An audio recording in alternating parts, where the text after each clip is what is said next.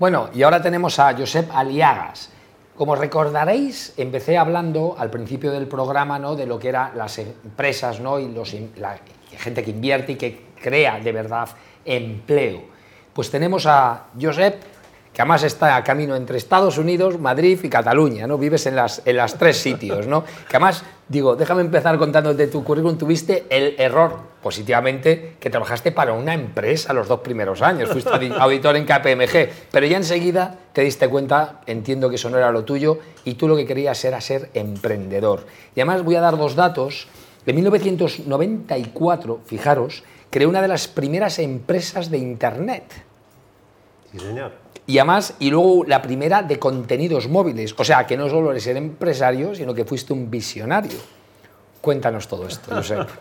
A ver, lo de auditoría, eh, quería explicaros que evidentemente para mí fue como hacer un máster después de acabar la carrera. O sea, estuve dos años trabajando de, sol a sol, o sea, los típicos eh, trabajos de empezar a las 8 de la mañana y salir a las 2 de la madrugada y contento y feliz de trabajar en KPMG y contentísimo porque cada cliente que veía aprendía y cada vez que, que, auditaba en una compañía pues pensaba el día que tenga la mía haré esto como esta, haré esto como esta otra, haré... O sea, me lo tomé como un máster, la verdad, y trabajé como un campeón y, la verdad es que me sirvió muchísimo. Evidentemente, pues eh, si nos hubiesen pillado las redadas que hacen ahora los del gobierno a las grandes, a las Big Four, para que la gente no trabaje mucho, pues no hubiese podido completar mi máster en dos años y hubiese tenido que pasar cinco. Siguen, siguen trabajando, ¿eh? Siguen trabajando. ¿eh? Siguen trabajando. Pero estoy de acuerdo, yo estuve en Price, se trabaja, pero hay un ambiente que ya me gustaría mucho verlo en otras empresas. ¿eh? Eso, la gente, claro, eh, habla de las consultoras, auditoras. Yo, fíjate que siempre recomiendo a los chavales empezar por ahí. Igual. Es de los mejores sitios para aprender, el ambiente eh, en dos años, además no tienes dos años de experiencia, mucha gente tiene tres años de experiencia, no tienes un año de experiencia repetido tres veces. En consultoría, una auditoría, tú sabes que tres años de experiencia son tres años de experiencia. Sí, señor. Pero vamos al punto. ¿Cómo de repente dices, esto no es lo mío, yo quiero ser emprendedor? Mira, yo lo que tenía claro es que me quería, entre comillas, largar de España, ¿vale? O sea, yo siempre he sido una persona que me ha gustado internacionalizarme, o sea, viajar mucho. Entonces, en su día, cuando estudiaba la carrera, ya se apliqué para hacer un, internship en Banco de Santander en Nueva York en verano. Cuando estaba en KPMG siempre intentaba pillar todos los eh, trabajos que habían de auditar compañías en Francia, en Italia, donde se podía. Y luego, pues eh, la verdad es que me surgió la oportunidad de ir a trabajar a Australia y justo estaba en mitad ya pues, de organizar todos los papeles y tal para irme a Australia y mi hermano, que es ingeniero informático, me contó que dejaba a Hewlett Packard para montar un Internet Service Provider. Entonces yo en ese momento pues no tenía ni idea que era Internet. O sea, te digo más, o sea, net en catalán significa limpio y mis amigos me preguntaban si era una empresa de limpieza esto de Internet. Con lo cual pues me salí de ahí, mi hermano me explicaba pues que eh, con el ordenador te conectabas y podías ver la web del FBI, la web del Vaticano y yo le preguntaba, ¿y para qué sirve esto? ¿No? Pero bueno, entonces eh, hicimos muchas sesiones para analizar realmente qué podía aportar yo y entonces, pues bueno, empecé a, a ver que tenía muchísimas aplicaciones empresariales. Entonces, eh, bueno, pues empecé a, dejé KPMG, me puse con mi hermano y para vender internet a las grandes corporaciones, pues en ese momento... Déjame solo un, pequeño. ¿Y no te llamaron loco? Ok. Loco, bueno, eso. O sea, es que dejar una gran compañía de repente a de empresario, lo primero que tienes, yo siempre le digo, cuando piensas distinto, el mejor, la mejor detección es que te critican, te insultan o te dicen que eso tal, ya familiarmente te dirían que estás loco, hijo, ¿no? ¿Cómo vas a dejar una firma eres en el rarito, evidentemente, claro. porque innovas, ¿no? Sí. Pero bueno, o sea, lo que te quería contar es que yo para intentar vender internet a las compañías en ese momento en que nadie tenía internet, les decía que podían ahorrar dinero en fax. Pues claro, si se montaban teléfono, eh, si se montaban correo electrónico en una delegación y en otra, pues ahorraban y dice, claro, pero ¿a quién le envío emails yo? Yo, bueno, pues eh, primero entre vosotros, después ya convenceremos qué clientes tienes en el extranjero que hablamos con ellos. Y así intentamos pues hacer crecer Internet y así crecimos pues una banda de locos. Empezamos pues eh, a montar servidores de correo, a montar firewalls y a partir de ahí pues eh, hasta hoy que hemos llegado pues a que Internet es parte de nuestras vidas, ¿no? Entonces, a partir de aquí pues la compañía está de Internet eh, la sacamos a bolsa, nos fusionamos con un grupo europeo, hicimos una salida a bolsa. Después de esto, pues eh, montamos una compañía. En ese momento creíamos que Internet iba a entrar por el móvil, te hablo del año 2000, entonces... bueno, te dirían de todo. Zumbao. Pero vamos. Y de ahí, pues nada, empezamos a montar contenidos para móviles. Fuimos una de las primeras empresas del mundo en, montar SMS a televisión, porque ya queríamos eh, lo que llamábamos el triple play. ¿Cómo se llamaba la empresa italiana? Giorno. Buongiorno. O esa. Vale, nosotros fuimos antes que Buongiorno. ¿En serio? Sí. Fuimos una, vamos, la primera o segunda del mundo. Pues fíjate, a mí me lo vendieron en la escuela de negocios que yo habían sido los primeros, o sea que claro, ves, mala información. Bueno, estábamos todos ahí, pero vamos, nosotros éramos una compañía de aquí, Buongiorno evidentemente una compañía italiana, pero bueno, más o menos nosotros fuimos los que desarrollamos la tecnología y después nos fuimos sumando muchas compañías. ¿Y por qué crees, y luego te hago la pregunta porque me ha pasado también otras cosas, ¿por qué crees que has visto cosas que los demás no han visto? Porque estás metido en ese entorno de innovación, porque hablas con gente brillante, con raritos, raritos, hablamos con raritos, y al final pues eh, dices, ostras, yo tengo eh, la visión de negocio que los, los, informáticos no tienen. Claro. Entonces lo que hago es impregnarme mucho de contenidos, de información, de tecnología y lo que intento es aplicar una lógica de negocios. Claro. Y ahí es donde creo yo pues, que, que soy capaz de innovar y capaz de de aportar a las compañías tecnológicas. Seguro que has, eh, leído a Edward de Bono, el pensamiento lateral, famoso. yo, es que yo soy enamorado, de hecho mi tesis doctoral va todo sobre eso. Y el problema que hay es que la gente piensa usando patrones, que además el patrón es aprendido, no copiado, que es peor. Ah. Con lo cual no te saques de la caja. Mm. Y la gente encima cuando tratas de sacar la caja no lo entiende. No, no, pero si es que esto hay que hacerlo así porque llevamos 20 años. Es más, fíjate la gravedad que estamos formando actualmente por gente que, vivió en el siglo XX y se formó con las metodologías y cómo era el siglo XX, en el siglo XXI.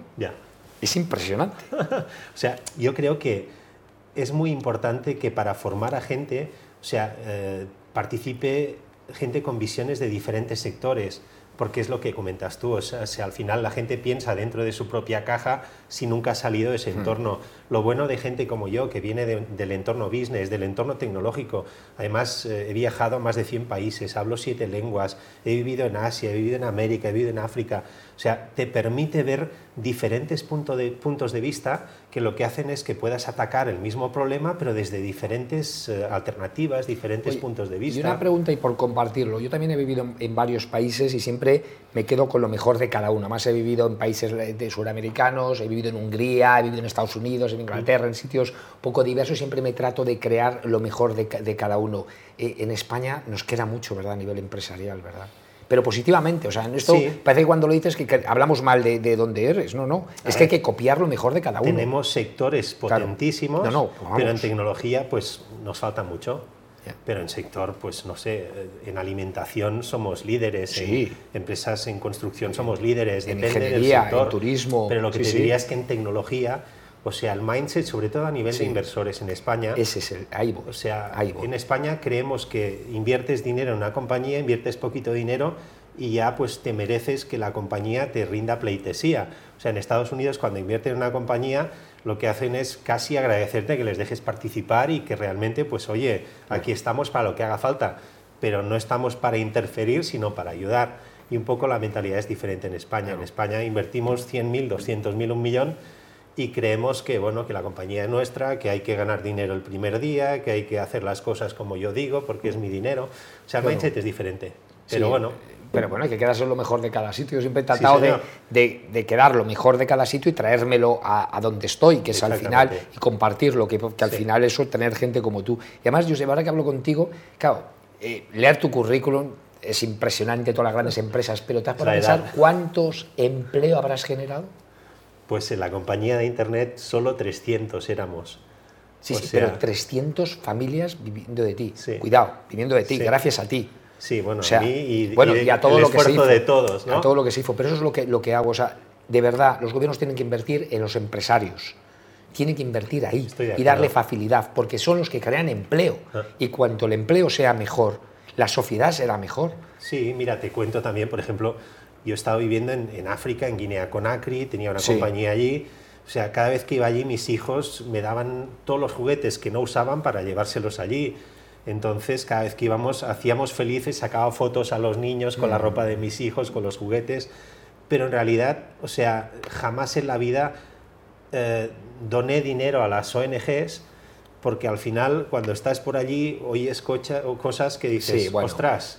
Entonces, la mejor manera de desarrollar países pobres es creando riqueza, montando empresas, desarrollando, no dando. Entonces, yo creo que el modelo que tenemos de ONG pues eh, Sí. no está acorde con la sociedad actual. Fíjate, yo estuve en Perú hace muchos años dando clases a niños pobres en un, un verano y lo que me di cuenta no era, la, no era la ONG, era en la última milla, o sea, es decir, en la última milla que le llega el dinero, el ya local que tiene que comprar los ordenadores y llevarle al colegio, ese es el que se queda el dinero. Bueno, si llega local. Bueno, y si llega si local. llega local. Pero o sea, yo sé que hay países que hacen donaciones a ONGs de otros países para que no se enteren de no sé qué. Sí. O sea, cosas muy raras que dices, Dios mío. O sea, Oye, y una pregunta, porque a mí, como, no es que me guste ser polémico, me dice la gente, soy polémico, no, soy independiente, que es distinto. Entonces digo las cosas que los demás no se atreven o no pueden decirla. ¿Qué opinas de China? China, soy un admirador de China. Es que me- yo todos los que me dicen estar zumbado, yo digo, haría chino, No, mañana, no, ¿eh? Mira, te digo Mira. una cosa, o sea, China es el, el futuro del mundo. Estuve en la graduación de Berkeley este año pasado y el 90% de los graduados eran chinos. Así van a dominar el mundo. No con guerras, no con dinero, con, con talento. Conozco un colegio en Madrid que el 30% de los niños son chinos y les han tenido que poner un sistema de graduación aparte, Sí. porque en el recreo hacen deberes. Sí. De verdad. Sí. Y ahora uno va a decir, bueno, entonces los niños no pueden jugar. No, es un tema más profundo. Les enseñan de verdad a prepararse. TikTok, sabes que en China, en vez de estar viendo niños bailando, niños tal, han manipulado. Y a esa manipulación a mí me parece buena del gobierno porque es una intencionalidad, que son niños jugando a ver quién juega un juego de matemáticas, uno que ha descubierto una cosa, uno que juega con, con temas de experimentos, otro que hace arte. Eso es lo que tienen. En vez de niño bailando. Es que estás creando una cultura que lucha. Sí, porque en China la tarea de la madre, sea, es que su hijo sea un líder, que su hijo esté bien formado, que tenga talento artístico, que tenga, o sea, cultura de esfuerzo, que estudie mucho. O sea, yo me acuerdo mis hijos cuando los llevaba al colegio y mis hijos estudiaban chino, estudiaban inglés, hacían deporte. O sea, los profesores cuando hacíamos tutorías se quejaban de mí porque me dicen, es que tus hijos no tienen tiempo para jugar. Yo pensaba, que jueguen los tuyos, que el día de mañana No, que sí, que sí, si que se nota el que ha jugado o el pero, que ha estudiado. pero que sí que tienes tiempo, man. Claro que hay sí tiempo, hay tiempo de de verdad. todo. Yo saqué dos carreras de ingeniería, daba clases particulares y no un- había ningún sábado que no saliera de copas. Pero pareces O sea, hoy día un mal padre por hacer que tu hijo estudie más. O sea, yo lo que quiero es lo mejor. Y de hecho, mis hijos, gracias a Dios, pues uno ahora es uno de los eh, founders de una aplicación que se llama Virreal, que han levantado 160 millones. qué edad? Con 22 años. Claro, pero porque lo ha visto en ti. Claro. Claro. Y el otro, pues, coño, es un emprendedor. Claro. O sea, Es que- están los dos con el- la mentalidad de Es que se copia. Sí, es que eh, tú date cuenta que a la mayoría, es lo que estábamos hablando, ¿no? A la gente le dice, no, tienes que traer un trabajo fijo en una empresa fija. Oye, que también está bien, ¿eh? que no Sí. todo es tal. Pero tenemos que crear emprendedores. Por eso Estados Unidos está. Y China, es que estoy totalmente de acuerdo. Sí, Mira, solo ver, que yo hablo mucho del tema del coche eléctrico desde el Ajá. 2013, bueno, me dicen de todo. Yo, bueno, ya, ya mira, ya como cada vez se va acercando más al tipping point, al punto clave que esto se dispara. En dos meses consecutivos, este año, el año pasado, el coche más vendido fue un coche eléctrico en Europa. ¿vale? Y en el 2025, el 55% de la producción será 100% eléctrica. Sí, es que no hay retorno ya. Pero es que vi un vídeo el otro día de ciudades chinas, la cantidad de coches que están sacando y cómo están llenando de cargadores y todo, porque sabes aquí en España encima, si quieres poner un cargador eléctrico, el problema es la administración tarda casi un año en darte la licencia. O sea, esto es de verdad, esto lo cuentas y no te lo creen, digo, monta tu empresa. Esta es la realidad. O sea, el problema no es cargadores, que por cierto hay muchos ya, hay 14.000 en España, o sea, no estamos hablando de pocos. Además, un tercio de alta potencia. Pero es que en China lo montan así. ¿Por qué? Porque el gobierno sabe a lo que está. En China, por ejemplo, los coches de gasolina solo pueden circular ciertos números, o sea, las matrículas solo pueden circular ciertos días por semana. Si es eléctrico, circula todos los días. O sea, están, digamos, lanzando eh, excusas para que la gente vaya en vehículo eléctrico. Bueno, y luego tienen un sistema, o sea, es decir, que yo lo he hablado 30.000 veces, claro, esto es muy polémico, pero, por ejemplo, el, tener un despido muy alto para las empresas o un paro de larga duración, y estoy ahora generalizando, ¿eh? evidentemente hay casos y casos, a la gente hay que ayudarla y hay gente que está en un momento que hay que ayudarla, pero si tú generalizas para todos grandes despidos y grandes años de paro, por eso tenemos el, el porcentaje de paro que hay en España comparado con otros países que no hay ese problema. Ya. Es que la gente no entiende que si a las empresas les facilitaran esas dos cosas habría más empleo. Sí. Pero lo es que, claro, tiene una visión a corto. Dice, no, no, dame, dame dinero y entonces las empresas lo que hacen es no contratar, El precisamente. tema, o sea, te diría políticamente no es lo mismo tener un sistema como China, que organizas el país a 20 años vista, con cuatro planes quinquenales, que un país que se gobierna de cara a las elecciones del año que viene. O sea, es que aquí gobernamos a, 12 meses vista y en China 20 años, y eso se paga. y por eso China va a ser el gran país dominador del siglo XXI, XXII y XXVII. Fíjate lo que he contado, que los gobiernos aquí están subvencionando para que pongas placas solares que se fabrican en China. O sea, es que tiene, tiene en lugar de, de invertir aquí, pero si España, vamos a ver, si tenemos sol, por favor, monta fábricas de placas solares, invierte, mete ahí el dinero, empresarios, genera empleo. Y tenemos una potencia que exportas. Es que lo estamos haciendo Pero para atrás. votos. Claro, es que ese es el problema. y ahí son votos es regalar cheques y que la gente pues no piense en nada en nada más que en decir, ostras, mira, han caído 500 del ala sin trabajar, ¿no? Y al final entre esto, el paro y no sé qué, pues oye, este mes no hace falta que me levante a las 8 cada día para ir es a trabajar. Es que ese, es el problema. Yo siempre es la lo cuento. que estamos creando. Si tú a tu hijo, si a mí mis padres de verdad me hubieran dado 2.000 euros al mes, yo no hubiera estudiado ingeniería. Claro, de verdad. Yo, yo estudiaba ingeniería y daba clases particulares precisamente porque quería salir, quería tener un coche y, era, y era la manera. y es la cultura del esfuerzo. Malcolm Gladwell ya lo dijo, americano, 10.000 horas de trabajo. el trabajo y el esfuerzo dignifica. Ah. El otro día hablaba del ejemplo de Carlos Sainz con 60 años y está el tío todavía ahí montándose en un coche luchando, por eso tiene. Pero fíjate, Mira su hijo. ha ganado, ha ganado muchos campeonatos, pero ha perdido más. Que aquí es la cultura del fracaso, lo ven como mal. Es justo lo contrario, y tú lo sabes, porque te habrás dado hostias, seguro. Sí, sí. Muchas. más hostias que, que, victorias. O sea, y fíjate que tienes, ¿eh? Ah. O sea, te has equivocado más veces que has acertado. Sí. Claro, eso es porque lo has intentado. Claro. Claro, y eso cómo se lo explicas a la gente, porque la gente cree que el fracaso es como, vamos a ver, imagínate, alguien que pierde 500 euros por la calle eh, y todo el mundo le dice, hombre, qué putada, pero no pasa nada, tienes salud. No, no, es que no va por ahí cuando fracasas. El fracaso es porque lo has intentado. Sí, señor. O sea, fracasar es no intentarlo. Claro. O sea, intentar algo y que te salga mal, pues oye, si aprendes, es un éxito. Yo pongo un, un símil que es muy fácil de ver. Te doy una puerta y te doy 100 llaves. Si te digo una, abre Tú metes la primera, no abre, la gente no diría, oye, he fracasado, no diría, me queda una menos para encontrar la que abre. Mm. Porque para montar una empresa es prueba y error. Sí. Porque tú lo sabes muy bien, muchas veces estas estadísticas... Hay que informarte bien, hay que hacer las cosas lo mejor posible, pero aún así tienes un margen de error que te puedes, o sea, puedes fracasar. ¿Y qué consejo le darías a alguien que quiere emprender? O sea, es decir, ¿qué es lo primero que tiene que pensar? Que lo haga, que luche, que, que trabaje duro y que, que, lea mucho, que aprenda mucho, que al final, o sea, donde tú no llegas, aprendes de otros y llegas, o sea, todo se llega, porque siempre hay más conocimiento que que lo que tú intentas hacer. O sea, montar una empresa no es una ciencia, pero sí que es algo que pues eh, tiene una metodología, que hay que replicar ciertos pasos y que si los ejecutas pues tienes probabilidades muy altas de tener éxito. O sea, todo está, todo se puede medir, todo se puede cuantificar. O sea, al final no es un secreto montar una empresa. Otra cosa es hacer innovación, innovar es difícil, pero aún así innovar tampoco, o sea, todo está en, en, Silicon Valley, o sea, aunque nos creamos que es el paraíso de la innovación, o sea, es el paraíso de hacer las cosas y medirlas. O sea, todo es medir, medir, medir, prueba, error, prueba, error, prueba, error. O sea, incluso cuando ponemos anuncios en Google, estamos haciendo el test A-B constantemente. Cada anuncio que pones compite contra otro, gana el, el que pierde, sale. O sea, eso es Silicon Valley, es medir, medir, medir, medir y siempre el resultado ganador pasa por encima y los negocios son así, o sea, si eres capaz de medir los resultados de lo que haces, la cuota de fracaso pues eh, tiende a ser muy baja. Oye, ¿qué opinas de una cosa? Porque yo eh, hablo mucho de que las empresas, o sea, no es que lo critique, ¿no? pero estamos muy centrados en la transformación digital, en todo eso, totalmente de acuerdo, mm. eh, ha cambiado el mundo, cero dudas, mm. pero las empresas siguen igual por dentro. Siguen igual, estructuras triangulares, el de arriba manda, los del medio obedecen lo que dicen los de arriba y se pasa medio tiempo con PowerPoint haciendo no sé cuánto y tal. Entonces yo hablo mucho que creo que en el siglo XXI es el fin de la era del empleo, el comienzo de la era del trabajo. Entonces yo creo que va a haber más trabajo que empleo. O sea, me explico.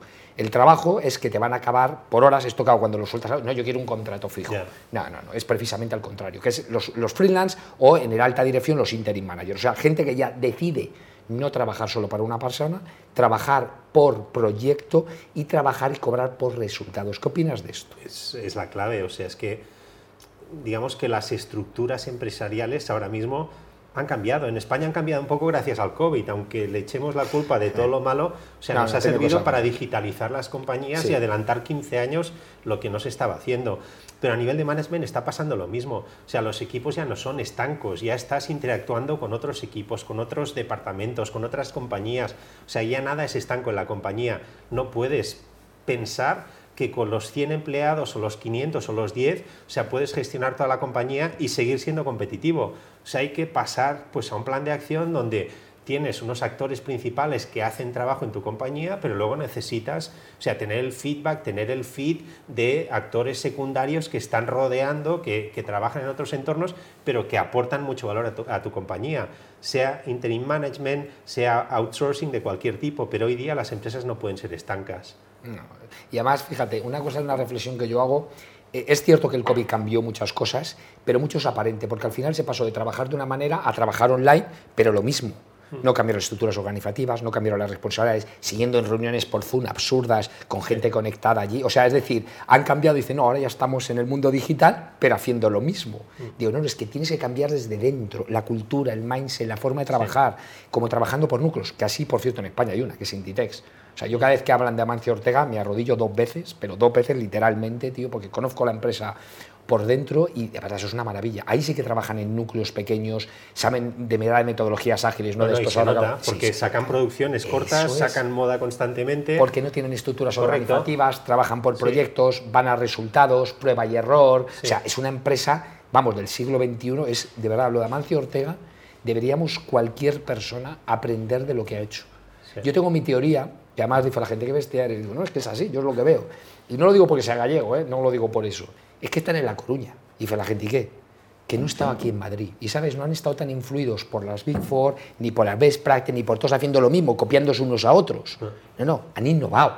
Han dicho, no, no, yo sé cómo tengo que hacer las cosas, las voy a hacer. Me da igual lo que digan los demás, porque van por aquí los tiros. Y han basado más en la cultura de la empresa. Por eso no los pueden copiar. No les pueden copiar. Tratan de copiar con tecnología y nada, porque es la cultura empresarial lo que tienen.